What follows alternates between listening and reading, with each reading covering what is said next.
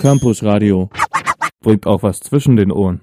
Auf dem Campus ist Wahlkampf angesagt. Überall hängen Plakate und vom 5. bis zum 7. Dezember findet dann auch tatsächlich die Uniwahl statt. Neben mir steht K.O. Er studiert Verkehrsingenieurwesen an der TU und engagiert sich nebenbei ehrenamtlich als Wahlleiter. Für ihn bedeutet das 30 bis 40 Stunden die Woche. Er ist zuständig für das Ausdrucken der Wahlzettel, für das Aussuchen der Räume und auch im Nachhinein für das Auszählen der Stimmen. All das macht er, wie er sagt, für die Demokratie. Kao, was genau wählt man denn eigentlich vom 5. bis zum 7. Dezember? Ja, wir wählen einerseits Hochschulwahlen, das heißt so viel wie Senat, erweiterter Senat, Fakultätsräte, Bereichsräte und teilweise auch Gleichstellungsbeauftragte dieses Jahr. Andererseits werden eure direkten Vertreter, die Fachschaftsräte, gewählt. Warum ist es genauso wichtig, dass die Leute dann tatsächlich wählen gehen? Es ist wichtig, einerseits wegen der Repräsentanz, also je höher die Wahlbeteiligung ist, desto eher kann man auch sagen, guckt mal, wir haben so viele Wähler gehabt. Das heißt, das, was wir sagen, ist auch relevant für die Hochschule. Andererseits fördert das die Demokratie auch an der Hochschule. Wir haben ja eine Hochschulautonomie und es ist ja wünschenswert, dass dann die auch genutzt wird. In den letzten Jahren habe ich mal nachgeschaut, lag die Wahlbeteiligung bei 13,7 Prozent. Warum ist das so unglaublich wenig? Das hört sich einerseits wenig an, aber wenn man das mal vergleicht mit anderen westdeutschen Hochschulen, sind wir bei 13 Prozent gar nicht so wenig.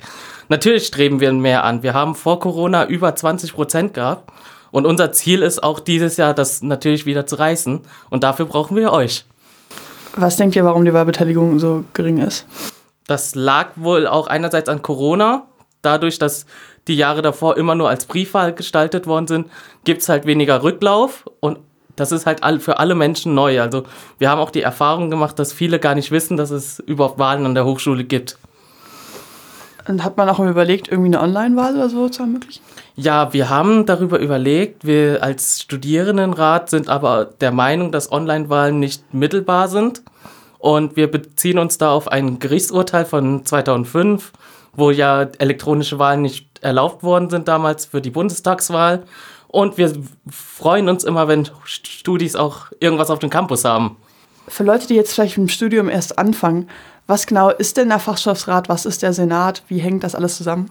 Genau, äh, ich würde anfangen mit dem Fachschaftsrat. Ihr hattet wahrscheinlich eine ESE. Diese ESE wird ja nicht von der Hochschule gestaltet, sondern von euren Vertretern. Das macht unter anderem der Fachschaftsrat. Er kümmert sich um die Belange, die euch direkt betreffen an eurer Fakultät. Vertretet euch auch teilweise in den Fakultätsräten und anderen Gremien und gestaltet euer Studium mit. Der Senat ist das übergreifende Gremium, das auf der Hochschulseite ist. Da sitzen nicht nur Studis drin, sondern auch Professuren und akademische Mitarbeiter. Und da werden halt die Hochschulgeschicke entsprechend gestaltet.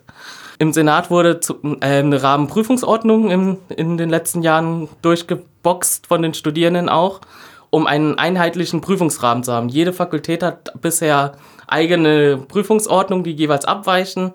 Zum Beispiel die Frist, wann man sich abmelden kann von Prüfungen, weicht von zehn Tagen bis zu drei Tagen ab.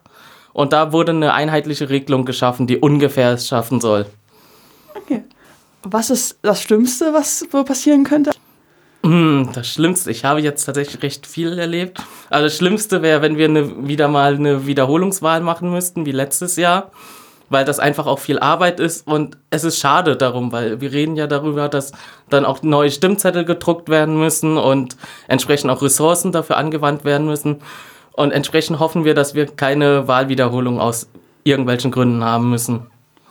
Hast du auch schon eine Prognose für die Wahl? Als Wahlleiter muss ich leider neutral sein und ich gehe davon aber aus, dass die Wahlergebnisse sich in dem Rahmen befinden wie die letzten Jahre, wenn sich nicht viel ändert. Campus Radio. Im Netz unter www.campusradio Dresden.de